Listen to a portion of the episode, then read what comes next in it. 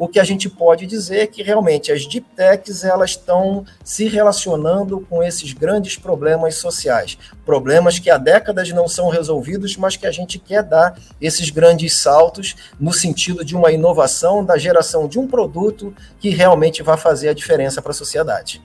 Nossa conversa de hoje vai ser sobre Deep Techs, as startups que estão à frente de produtos inovadores. Comigo está o engenheiro e diretor do IP Facens, que é o Instituto de Pesquisa do Centro Universitário Facens de Sorocaba, Lester Faria.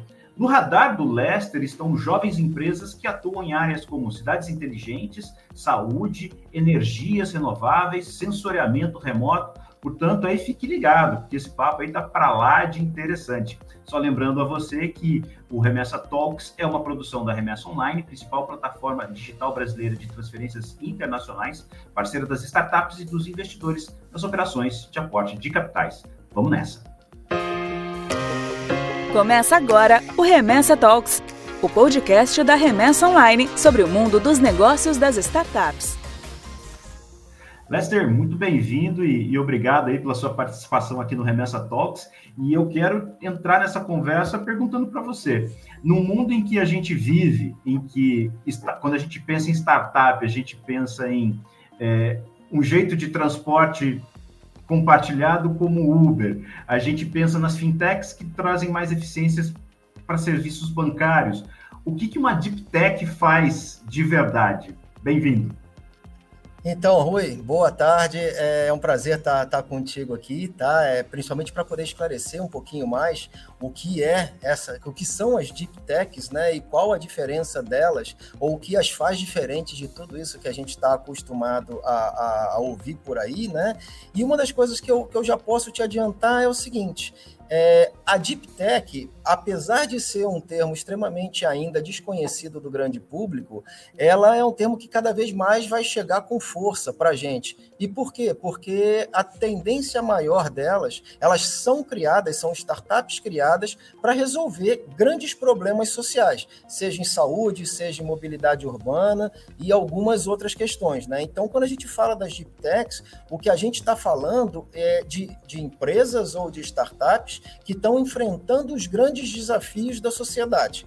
Né, que são empreendimentos é, não somente que demandam grandes investimentos, como também elas inferem um alto risco nesse teu desenvolvimento. Então, bem diferente daqueles que a gente conhece aí, que a gente costuma dizer que são as, as shallow, shallow techs, né, que, que são esses desenvolvimentos de, de software, de aplicativo, né, onde muitas vezes a gente vê que uma boa internet, um bom computador e uma boa xícara de café resolve e a gente tem esses desenvolvimentos. No caso de uma deep tech, não. A gente está pensando num desenvolvimento de mais longo prazo, com alto risco, focado no mercado, é, com fronteira do conhecimento e que vai demandar, com certeza, times de doutores, times de, de, de pessoas extremamente qualificadas no sentido científico da coisa para poder encarar esses grandes desafios. Então, num primeiro momento, antes da gente se aprofundar nesse tema,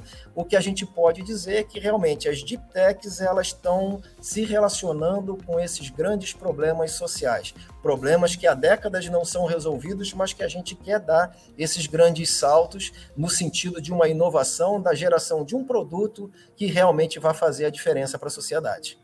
E aí, como é que o Brasil se, se apresenta como um terreno fértil para essas startups? Porque, voltando para aqui, quando a gente pensa no, no e-commerce, uh, nos serviços financeiros, é, é, até mesmo é, as edtechs, as empresas da, da área imobiliária, é muito fácil você entender o produto, né?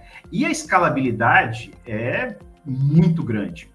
Uh, como é que a gente consegue desenvolver coisas como essa que você está falando, que necessariamente envolvem muita pesquisa, muito conhecimento no, num, num ambiente que a gente sabe que não é dos mais férteis aqui no Brasil?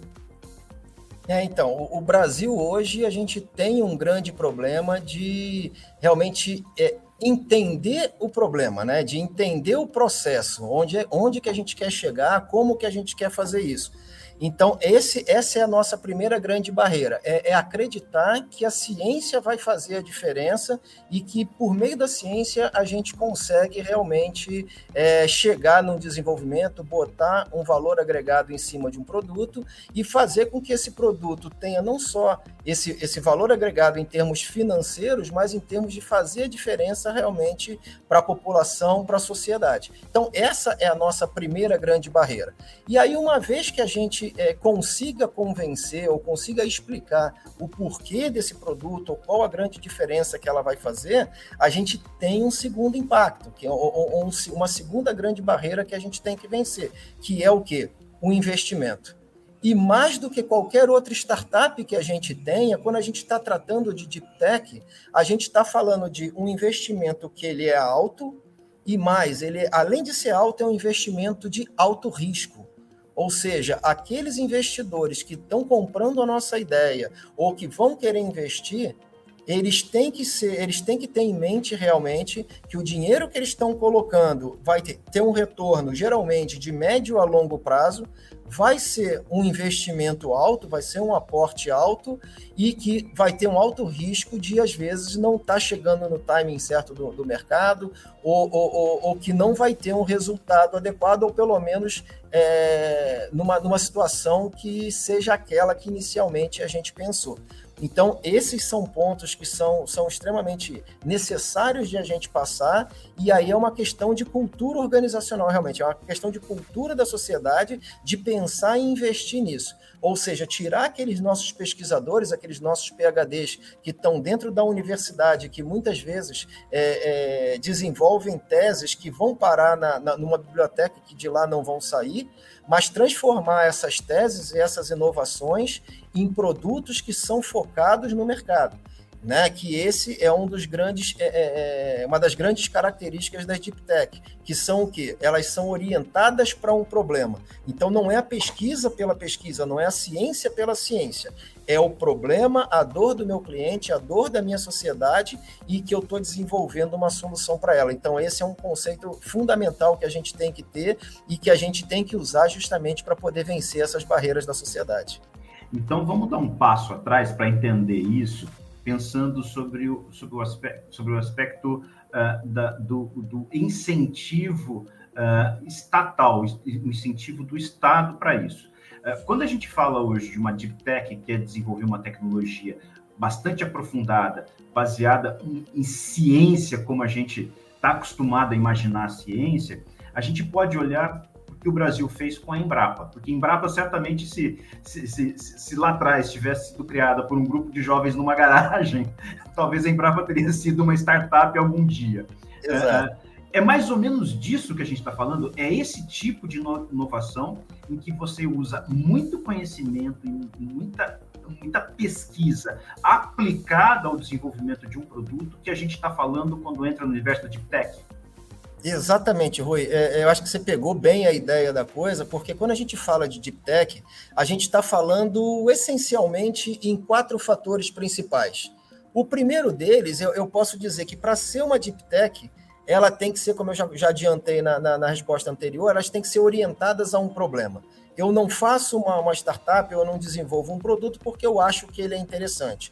Eu desenvolvo um produto focado em um problema específico que eu quero resolver. Então, esse é o primeiro ponto que a gente tem que ter. O segundo é que esses produtos que a gente está desenvolvendo, eles têm que operar numa convergência de várias tecnologias. Então, eu não estou falando de um desenvolvedor ou de um programador que está desenvolvendo um software. Eu estou falando de alguém que está desenvolvendo a parte de ciência de materiais, por exemplo, juntamente com componentes eletrônicos. Eu estou falando de computação, eu estou falando de física, eu estou falando de química, tudo ao mesmo tempo. Para quê? Para desenvolver justamente esses produtos que têm um altíssimo valor agregado e que dão esses saltos tecnológicos. Por isso, o alto risco, por isso, o alto investimento e por isso, a alta necessidade de integração.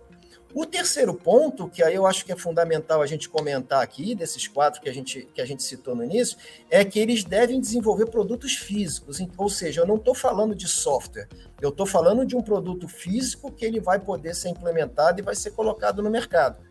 E o quarto ponto é que esses produtos eles têm que estar no centro de um ecossistema. Ou seja, eu não só falo de uma convergência de tecnologias, mas eu estou falando de todo um ecossistema que está rodeando esse produto para poder fazer com que realmente ele seja implementável e que ele faça sentido. Então, esses quatro, esses quatro pontos eles são essenciais para que a gente entenda o que realmente são as deep techs e qual a dificuldade, qual a inovação e qual o salto tecnológico que elas vão proporcionar para a gente. É, é, Lester, qual que é hoje o teu papel junto dessas, é, dessas, dessas deep techs? O que, que você faz por elas e quais são as dores que elas mais apresentam quando chegam até você? É, então, é, hoje o que a gente vê é que muitas das vezes, né, o, principalmente os alunos, né, que são, são aquelas pessoas que são cheias de ideias, mas elas, elas às vezes não têm a, aquela formação complementar adequada. Elas têm uma boa ideia, mas elas não têm ainda é, é, aquela noção de quanto aquela ideia é inovadora e o que ela vai precisar para poder implementar uma, uma startup de sucesso ou um produto de sucesso aonde, onde que eu entro nessa, nessa, nesse sistema ou nesse processo, né? Eu aqui no, no Instituto de Pesquisas da Facens, eu estou hoje como diretor de operações. Ou seja, eu sou responsável por olhar todo o ecossistema que a gente tem aqui dentro, ou seja, todos os nossos centros de inovação, passando pela parte de inteligência artificial, games e aplicativos, energias renováveis, cidades inteligentes, indústria 4.0, são todos eles temas muito relevantes e cada um deles acaba operando como uma deep tech no sentido de que vai desenvolver um produto com essas características que eu falei para você. Mas qual que é a grande dificuldade? E aí é isso que tem que ficar bem claro. Não basta eu ter um desses conceitos aplicados a um produto, é, aplicado a um produto, que eu possa chamar esse produto de Deep Tech. A Deep Tech ela vem justamente no sentido de convergência dessas tecnologias. Então é aquela é aquela tecnologia que eu estou desenvolvendo um aplicativo que vai trabalhar com blockchain vai ser aplicado na indústria 4.0 no sentido de fazer um sensoriamento remoto em um modelo preditivo e finalizando tudo isso ainda vai usar uma energia renovável, por exemplo, um, um, um um, hidrogênio verde, né? Alguma coisa nesse sentido. Então, quando a gente começa a falar de diferentes tecnologias que elas têm que ser convergentes e têm que formar um todo e um produto diferenciado para ser colocado no mercado, é que eu acho que entra um, um, um fator, uma palavra que ela é fundamental nesse momento, que chama integração ou seja, compreender exatamente todas essas verticais de tecnologia, né, como eu falei, a ciência de materiais, eletrônica, computação, programação, química, física, e colocar tudo isso é, é, alinhado, como com vetores alinhados para que eles se somem e que possam gerar um produto que seja realmente diferenciado para poder minimizar o risco desse produto acabar tendo um insucesso e a gente conseguir gerar alguma coisa que realmente faça diferença. Então, é, é, essa é a grande dificuldade, essa é, a, é o grande salto que a gente precisa dar. É compreender cada uma dessas partes e fazer com que todas elas conversem para poder gerar um produto único e que seja realmente diferenciado. Ou seja, para você criar o ambiente para essas ideias é, é, é nascerem né, e, e crescerem, você está extremamente ligado com as instituições de ensino e pesquisa no país. Você não consegue fazer isso apartado. Né? Você depende da estrutura universitária do país para poder gerar essa, essas novas, é, essas inovações? Sem dúvida nenhuma. É, hoje a gente costuma dizer Rui, que não existe desenvolvimento estanque, né? não existe desenvolvimento que seja feito por uma instituição com um determinado laboratório, não existe isso. Eu acredito muito no desenvolvimento de ciência, no desenvolvimento de produtos que sejam realmente diferenciados, em que esses produtos eles trabalham de uma forma é, sinérgica e compartilhada. Na realidade, um desenvolvimento distribuído, é, aproveitando a, as competências de cada uma das instituições para que a gente possa chegar realmente é, num produto. E aí, para isso, não basta só ter o conhecimento, a gente precisa ter o relacionamento. E aí é nessa sinergia, nesse, nesse network que a gente tem, que a gente consegue potencializar os resultados. Então, quando a gente fala que hoje eu estou no Centro Universitário Facens e que eu preciso desenvolver uma solução em cidades inteligentes, eu falo diretamente com alguns dos nossos parceiros que têm essa mesma afinidade. Ou seja, eu falo com a USP São Carlos. Se eu estou falando de desenvolver um produto na área de saúde, eu busco a, a Federal de Minas Gerais, que é uma parceira que já está num outro desenvolvimento com a gente. Se eu falo de uma indústria 4.0, eu falo do IPT em São Paulo. Então, logicamente que esses são alguns dos exemplos que a gente tem, mas que embaixo desse guarda-chuva de cada um desses produtos, de cada um desses desenvolvimentos, a gente tem uma, uma, uma centena de pesquisadores, uma centena de laboratórios fomentando e, o desenvolvimento dessa pesquisa, para que a gente possa realmente chegar num produto diferenciado e que realmente possa agregar valor para um determinado problema específico que a gente tenha na sociedade, seja para o cidadão, seja para a empresa. Lester, eu, eu, quero puxar um pouquinho da sua trajetória para a gente entender como é que você foi parar aí fazendo o que você está fazendo. Legal. Uh, você, se, você, durante mais de 30 anos, dedicou a sua vida à Força Aérea Brasileira. Você foi Exato. piloto e depois passou pelo ITA, onde você se tornou engenheiro e acabou aí tocando áreas de pesquisa avançada dentro da estrutura da Força Aérea, que é o Instituto de Estudos Avançados da Força Aérea, que fica em São José dos Campos.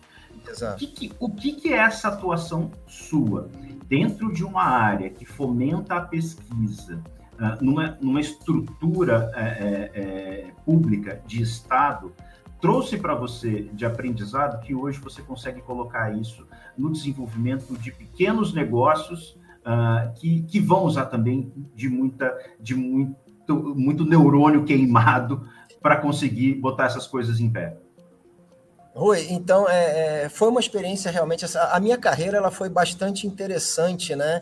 E eu digo que eu passei por todas as vertentes ou por todos os estágios que aquela pessoa que quer não só empreender, mas quer, quer fomentar o desenvolvimento científico, ela tem que passar. Então, como você falou, né, foram 30 anos na Força Aérea, onde bem lá no início, quando eu comecei, eu sou piloto, a gente começou voando.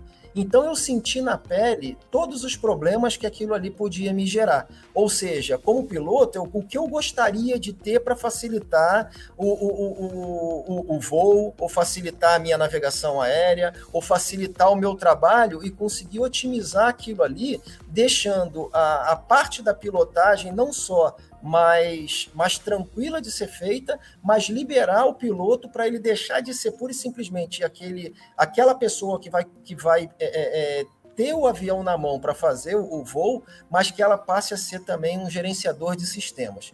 Então, nesse momento inicial, o que a gente fazia, o, o, o que eu costumo dizer que isso trouxe para a minha carreira foi identifique o problema que você está vivendo conheça esse problema a ponto de que a gente possa saber no detalhe o que eu preciso. Identifique e consiga gerar os requisitos para saber o que você está pedindo na hora que você quiser alguma coisa é, é, que alguma coisa seja desenvolvida para você. Então essa foi uma primeira fase. Quando eu saio da aviação onde eu estou voando e venho para o ITA, faço um curso de engenharia e assumo um instituto de estudos avançados, como foi o meu caso, eu passo para o outro lado da mesa.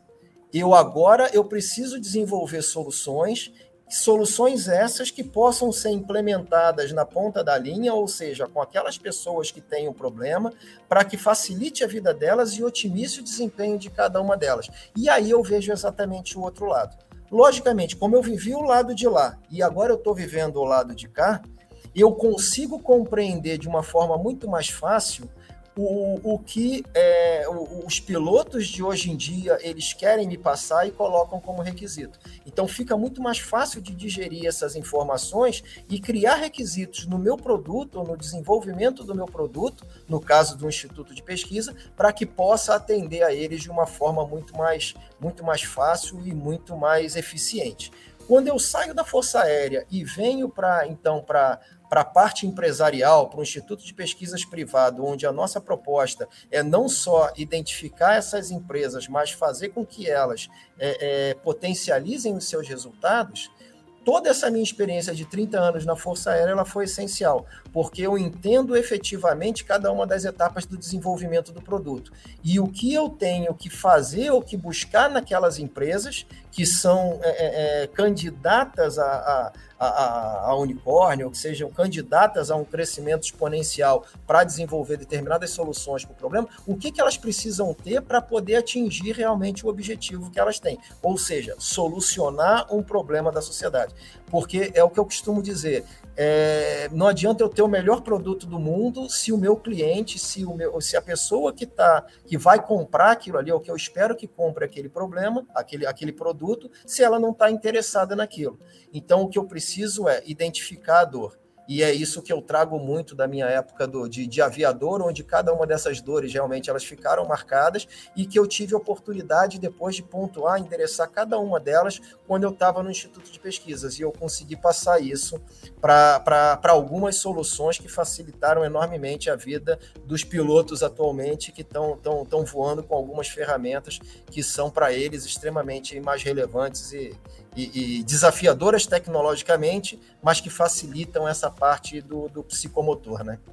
Então, o seu radar deve estar muito, muito bem calibrado para identificar aí onde é que estão as principais oportunidades para essas deep techs. E o que, que tem uh, hoje no Brasil que são uh, espaços onde há muita possibilidade de negócios prosperarem ao desenvolver soluções para eles? Tá, então, é, hoje em dia a gente tem grandes oportunidades, principalmente no agronegócio. Então, quando a gente fala de agronegócio, ele, ele, é, ele tem soluções bem particulares dele, mas ele ainda tem muitas demandas que podem, é, podem incrementar ainda mais a, a produtividade, o, o, desempenho, né, e, e coisas dessa natureza. Então, quais são as tecnologias que podem vir de forma complementar para que eu consiga melhorar ainda mais a parte do agronegócio. Então, o que, que eu estou falando com isso? Eu estou falando de conectividade, eu estou falando de sensoriamento remoto, eu estou falando de fontes alternativas de energia, eu estou falando de robótica, eu estou falando muitas vezes de big data, eu estou falando de biotecnologia, até certo ponto eu estou precisando de computadores cada vez mais, mais poderosos, né? E aí eu posso pensar em termos de computação quântica. Então, são, são muitas as tecnologias que podem vir em favor do agronegócio. Por que, que eu estou falando do agronegócio para você? Porque o agronegócio hoje é, é, é, é, é, é, um ponto que deu muito certo no Brasil e onde a gente joga muitas fichas da gente. E ela pode ser um, um elemento catalisador de todo o desenvolvimento desse ecossistema que tem em volta e que algumas das tecnologias eu já passei para você aqui, mas que podem estar sendo desenvolvidas com esse apelo de aplicação no agronegócio. Então eu identifico, né, como, como eu falei para você, é, quando, eu, quando eu identifico um problema e quero desenvolver uma solução orientada para esse problema, o meu problema pode ser aplicado no meu cliente agronegócio. E aí são vários, são vários os, os, os gaps de conhecimento que a gente tem hoje e que podem ser trabalhados de forma a potencializar ou, ou, ou, ou desenvolver tecnologias de forma exponencial para aumentar ainda mais o desempenho deles. Agora, é, o mundo eu, eu, não preciso falar, mas é bom lembrar que o mundo está globalizado. Então, do mesmo jeito que tem gente vendo essas oportunidades aqui no Brasil e tentando resolvê-las, tem gente no mundo inteiro fazendo as mesmas coisas, porque digamos que por maior que seja, seja o número de problemas a serem resolvidos, tem muita gente pensando em resolvê-los. Então, certamente deve ter algum cara lá na China pensando a mesma coisa. Como é que a gente pode ser suficientemente ágil e bem sucedido para não deixar que esses caras que estão fazendo isso lá fora é, cheguem aqui antes da gente desenvolver. Porque você já falou, é longo prazo, demora bastante e precisa de muita grana para ser feito. Digamos que a gente não tem é, uma perspectiva de longo prazo no Brasil para nada que a gente planeja e que montanhas de dinheiro são, não são coisas que estão por aí uh, dando sopa no país. Como é que a gente enfrenta os caras que estão lá fora? É, então, é, tudo é uma corrida, né? É uma corrida onde a gente tem que tem que usar as ferramentas que a gente tem. E aí é o que você falou. Hoje no Brasil a gente não tem o melhor investimento do mundo, a gente não tem talvez as melhores ferramentas do mundo, mas uma coisa que, que eu acredito muito, Rui, e, e, e que eu, eu canso de falar, porque eu, eu realmente acredito nisso. A gente tem talvez o melhor pesquisador do mundo. E por que, que eu estou falando isso? Não é por competência técnica, mas é por criatividade e por jogo de cintura, vamos falar assim, né? O nosso pesquisador, e eu, e eu vivi aí meus últimos 20, 20 e poucos anos, convivendo com pesquisadores no Instituto Tecnológico de Aeronáutica, no ITA, em muitas outras instituições, e o que a gente vê é que hoje a gente consegue é, ter resultados maravilhosos, resultados brilhantes em tempos extremamente restritos, talvez não por conta nem do investimento, nem por conta da infraestrutura, mas por conta da, de, de quão brilhantes são esses nossos pesquisadores. Então, o que eu acredito, e, e eu não estaria falando isso aqui se eu realmente não acreditasse, é na capacidade dos nossos pesquisadores, né, nos cérebros que a gente tem aqui dentro. Então, o, o que eu acho que se a gente é, é, tem que investir em alguma coisa, é no poder da ciência e tecnologia e na capacidade dos nossos pesquisadores no Brasil, que esses sim, eles podem fazer a diferença. E aí, puxando um tema que talvez não, não esteja muito ligado aqui, mas que eu acho que uma, uma hora a gente tem que começar a pensar nisso, é na tal da fuga de cérebros. Quando a gente tem um pesquisador dessa qualidade, ou a gente tem uma, um pesquisador já formado, pronto para desenvolver alguma coisa, e que a gente não fomenta ou não incentiva esse pesquisador, e ele acaba indo lá para fora, a perda ela é realmente é, é, gigantesca. Né? Porque formar um pesquisador é demorado e, e, e pesquisadores formados eles são não só é, fontes de pesquisa, mas eles são multiplicadores dessa pesquisa. Quando eu formo um doutor e falo que ele é, é líder de uma pesquisa em energias renováveis, por exemplo, como eu posso falar, lá, é painéis fotovoltaicos baseados em células de semicondutores da família 3.5, ao invés de ser do silício que a gente tem aqui. Esse cara ele não está só fazendo uma pesquisa, ele está formando outros pesquisadores da, da, da, linha de pesquisa dele e ele está é, é, potencializando essa, essa, esse desenvolvimento. Ou seja, ele é um multiplicador. Quando eu perco o multiplicador, eu começo a trabalhar em um ao invés de trabalhar em cinco, que vão trabalhar em mais cinco, cada um, e a gente ter esse desenvolvimento potencial. Então, hoje, o que eu acredito, se a gente tiver que realmente é, é, é se mostrar competitivo nesse mercado que está cada vez mais agressivo em busca da tecnologia que vai fazer a diferença, eu, é, é, eu sei que eu não posso contar com investimento, eu sei que eu não posso contar com todos os laboratórios do mundo, mas eu sei que a gente pode contar com brilhantismo, com comprometimento e com a realmente com, com, com, o envolvimento de cada um desses nossos pesquisadores. Eu tenho tido realmente é, conversas, e isso aí tem sido bem constante na, na, minha semana de trabalho, pesquisadores da USP, pesquisadores é, é, é, de outras federais do Brasil, não vou nominar todas elas aqui, mas que realmente são pesquisadores que eles acreditam no que eles fazem. Eles vivem realmente para gerar um resultado que onde eles acreditam que fazem a diferença. Então, é, não só uma competência técnica, é uma competência é, social e até ética de realmente querer desenvolver alguma coisa que é para o Brasil e que pode fazer a diferença. Então, se tem, se tem um ponto que a gente pode acreditar e pode contar nessa corrida, que realmente é uma corrida para ver quem vai chegar primeiro, é na nossa capacidade do brasileiro. Eu, eu acredito muito no, no, no, que a gente tem visto aí dos nossos pesquisadores nas instituições, não só de ensino, né, nas universidades, nas, nas instituições, mas também nas empresas. As empresas também querem chegar nesse, nesse diferencial. E elas cada vez mais têm se juntado às instituições de pesquisa, e aí a gente fala um pouquinho da tríplice hélice, quando a gente fala indústria, ensino e governo, para tentar chegar em, em soluções diferenciadas e em soluções que sejam realmente relevantes para o mercado. Então, jogar ficha em alguma coisa, no nosso pesquisador, na nossa competência técnica e no nosso envolvimento no desenvolvimento de, de, de tecnologias que sejam diferenciadas. Eu acredito nisso. Então chegou a hora da gente dar um, um novo rumo para essa conversa aqui, para a gente partir agora para a próxima rodada. Chegou a hora da próxima rodada.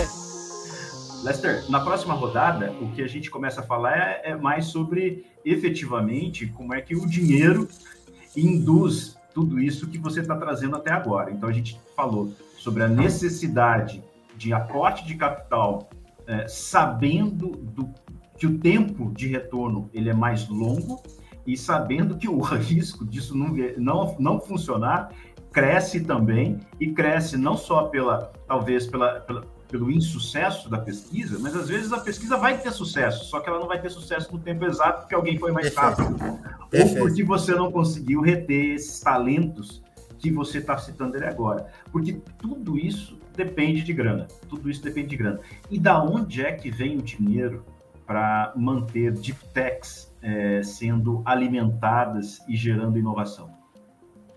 É, então, Rui, vamos lá. A gente tem. É, às vezes as pessoas ficam mal acostumadas achando que dinheiro vai cair do céu. Não cai e eu, eu sou. Eu sou. É, é, eu posso dizer isso de cadeira, não cai. O que a gente precisa, na Se um dia cair, você me avisa que está caindo, Nossa que eu quero pegar eu vou... também. não, é bem isso. Mas o, o que, que eu costumo dizer quando a gente fala de dinheiro, tá, Rui? A gente tem que entender o, o como o ecossistema ele está montado para poder amparar esse tipo de pesquisa ou amparar a pesquisa de uma forma geral no Brasil. E aí, quando você começa a entender esse ecossistema, ou como isso está montado, fica muito claro, pelo menos para mim tem ficado muito claro, e aí eu, eu tenho tido um certo sucesso disso aqui no, com isso aqui no IPFacens, que é buscar esses recursos nos locais certos. Então vamos lá, vamos, vamos dar um exemplo é, bem claro para você, né?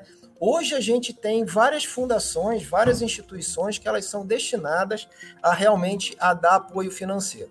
Então, se eu sou, por exemplo, uma pequena empresa e tenho uma ideia inovadora e quero experimentar para ver se aquilo ali faz sentido, vamos pensar em termos de FAPESP. Tem um programa chamado PIP, né? Que é, que é Programa de Incentivo à Pequena Empresa. O dinheiro, ele é pouco se a gente estiver falando numa deep tech, mas ele é o suficiente para você começar a experimentar aquela, aquela tua ideia para ver se ela efetivamente vai dar certo. Né? Então, a gente começa a demonstrar alguns conceitos, e isso aí tem que ficar muito claro quando a gente submete uma proposta dessa natureza, em que a gente está fazendo um balão de ensaio para poder validar uma ideia.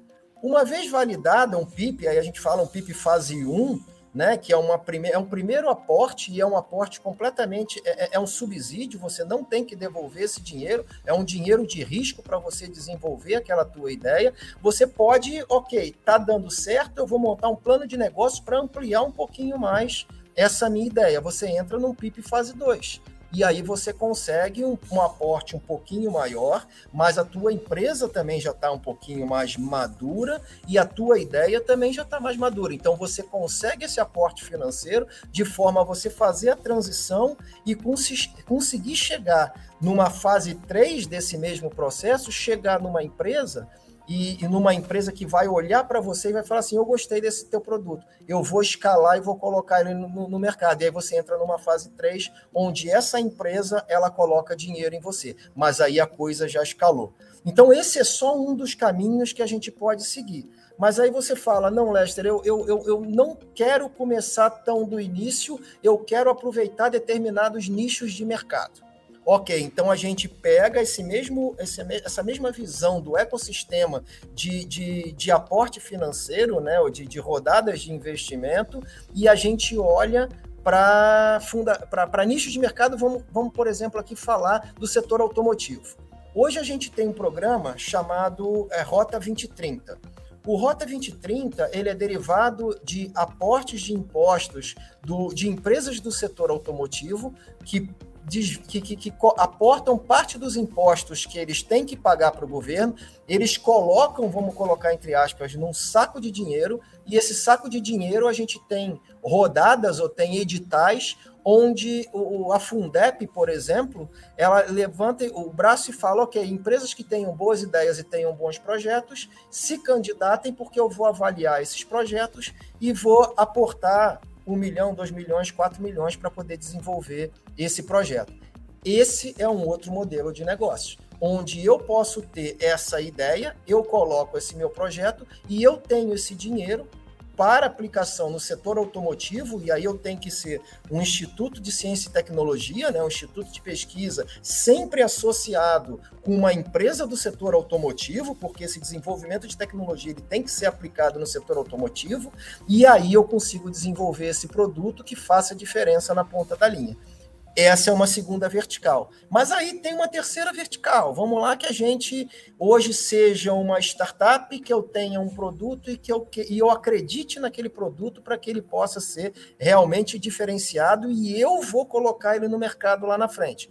Aí sim, aí eu tenho, tenho locais que fazem rodadas de investimento específicos, e aí eu tenho que buscar esses, esses locais de, de, de rodada de, de financiamento, de investimentos, né? Onde eu vou buscar investidores particulares, seja investimentos anjos, né? Investidores anjos, ou investidores que vão colocar ali um série A, um série B, e aí eles vão aportar diretamente na minha empresa. Esse dinheiro dessa terceira vertical que eu estou falando para você agora, ele já requer, já requer, na maioria das vezes, uma certa equity, né? Eles pegam parte da empresa, do valor do, de, do, do do, do, do, do valor da minha empresa, né? E, e, fica com esses investidores. Diferente das duas vertentes anteriores que eu falei que são, são verbas ou são é, é dinheiros, entre aspas, que são colocados como subsídio, como fomento, sem necessidade de pagamento. Então, é, é, hoje, se a gente compreender o ecossistema financeiro, né, de investimento nesse tipo de tecnologia, a gente sabe exatamente qual o momento da nossa empresa, qual o momento do, do, do processo de desenvolvimento que eu estou, e a gente consegue sim buscar, buscar recursos. Agora, é aquilo que a gente comentou no início, que a gente até brincou: dinheiro não cai no céu. Não adianta eu ficar sentado esperando um investidor vir falar que vai colocar dinheiro no meu, no meu, na minha pesquisa. Ainda mais sendo com a característica de uma deep tech, que é um desenvolvimento, como a gente comentou aqui antes, né, de longo prazo e de alto risco. A gente tem que prioritariamente buscar esses, essa, essas verbas governamentais de fomento e que a gente sabe que estão disponíveis né? E que, que muitas vezes elas acabam não sendo usadas por falta de bons projetos ou de projetos que sejam é, realmente é, é consolidados e que convençam, e pegar esse dinheiro realmente para gerar tecnologia, gerar em diferentes fases, a gente fasear o nosso produto para que a gente consiga vencer esse desenvolvimento de médio para longo prazo em steps menores, em, em, passos menores. E aí requer, logicamente, do, do, do, detentor daquela empresa ou daquela startup uma capacidade de planejamento. É o que a gente comentou no início. Não adianta só eu ter uma boa ideia, eu tenho que ser um bom gestor. Eu não posso ser o CEO, que quero ser o CTO de tecnologia, que seja o CFO, que é o cara do financeiro, que é o CMO, que é o cara do marketing. Não, eu tenho que ter uma certa é, é, é, especialização em cada uma dessas funções, para que a pessoa que está na, na, na, condição de CEO daquela empresa, né, ou, ou, ou de diretor geral, que ela possa estudar a, a inteligência de mercado, saber onde está o gap de conhecimento, quem vai ser meu cliente, onde eu vou pegar dinheiro. Se ela conseguir fazer esse quebra-cabeça, ela vai ter sucesso, você pode ter certeza. Agora, é, é, você trouxe duas fontes de, de, de, dinheiro que basicamente estão dentro da, da, estrutura de financiamento da pesquisa do país, uh, e, e, uma fonte que é a fonte, digamos assim, tradicional no universo das startups. É o investidor anjo, early Exato. stage, coisas do, do gênero. É, qual, quais são os fundos que estão dispostos a fazer esse tipo de investimento? Porque a sensação que eu tenho desse lado aqui é que os investidores é, como seria natural de, de, de, de, imaginar, eles vão procurar as startups que têm maior chance de escalar o seu produto com a velocidade né, maior que, que, que, ele, que ele puder, porque isso faz com que o valor dessa empresa cresça bastante, aquela participaçãozinha dele, de repente, vale bastante. Quem são os caras que, na prática, oferecem esse modelo de financiamento a empresas que têm uma chance muito menor de tornar, de tornar esses caras bilionários no curto prazo. É, então, Rui, é, na realidade, eu não vou dizer nomes até para não direcionar, mas o que a gente tem que ter em mente é o seguinte, e aí a gente, como empresa, a gente tem que buscar esse segmento de uma forma muito inteligente. Porque como que eu vejo essas rodadas de investimento ou esse, esse dinheiro que vai ser aportado em uma determinada empresa? E é isso que a gente tem tentado passar para as empresas. Primeiro, a empresa que está desenvolvendo um produto, como a gente falou anteriormente, ela tem que estar tá focado numa dor do mercado, numa determinada tecnologia. Quando ela tem essa consciência de qual mercado ou qual segmento que ela está inserida, ela não vai sair por aí, pura e simplesmente, procurando quem quer me dar dinheiro. Isso não existe no mundo, né? A gente tem hoje, é, e aí em vários lugares do Brasil, São Paulo, Campinas, Rio de Janeiro, Recife, a gente tem determinados conglomerados de investidores que eles estão dispostos sim a investir em determinadas tecnologias, mas até por conta de uma especialização ou de uma clusterização, vamos dizer assim, uma segmentação dos mercados deles, eles preferem investir, por exemplo, em drone. Ah, não, eu quero investir em marketplace, eu quero investir nisso aqui. Esses investidores, quando eles se juntam, eles se juntam para investir em, uma determinado, em um determinado segmento de mercado. Então, você tem que fazer um match entre aquilo que você está querendo desenvolver e esses conglomerados ou esses consórcios de investidores que querem colocar dinheiro nesse tipo de mercado. É, é um match realmente. Você tem que ver qual é, qual é aquele, aquele, aquele consórcio, aquele conglomerado que tem mais a ver com você. E por que, que eu estou falando isso, Rui? Isso aqui tem que ficar muito claro, né? Porque eu estou falando, não estou falando de dinheiro, eu não estou falando de money, eu estou falando de smart money. E qual que é o conceito do smart money? Quando eu faço um match entre o meu produto, a minha tecnologia, a minha deep tech, com um determinado investidor, eu não quero dele só o dinheiro. O dinheiro é uma parte que, logicamente, vem para os dois lados, porque eu preciso desse dinheiro para colocar no mercado e ele precisa que eu coloque no lugar certo para poder ele ter o lucro, como ele falou. Mas se fosse só esse relacionamento, a coisa não parava em pé. Porque a, a, a startup, seja ela deep tech, shallow tech, é, edtech, fintech, seja o que for, é, pelo próprio nome de, de startup, ela está num movimento muito inicial, muito prematuro ainda da consolidação daquela empresa, ou daquela tecnologia, daquela mentalidade. Mais do que dinheiro, ela vai precisar de orientação. Então, quando eu trago um investidor, seja um investidor anjo ou, ou as, as fases seguintes do investimento, eu quero trazer não só o dinheiro, mas eu quero trazer o conhecimento e a mentoria dessas pessoas que já viram muita coisa na vida e que já investiram em centenas de startups muitas vezes, para que ela possa me orientar. Então, quando eu procuro um anjo, né, quando eu procuro um investidor anjo, eu estou buscando não só o dinheiro, estou precisando de orientação, de um direcionamento financeiro, o que, que eu faço com marketing, mais do que como dar certo, que é uma coisa que não existe. Ah, não, vai por aqui que vai dar certo. E é o que a gente vê na grande maioria dos, dos, do, dos livros aí, né? Ah, não, tal empresa deu certo porque ela fez isso. Isso não é receita de bolo. O que é mais importante para a gente, quando a gente trata com startup nessas fases iniciais aí do desenvolvimento, é saber o que não dá certo.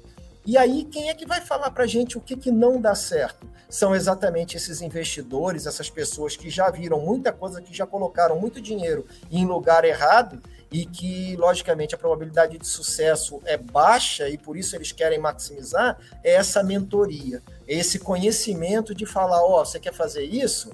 Não recomendo porque eu já vi isso acontecer e não deu certo.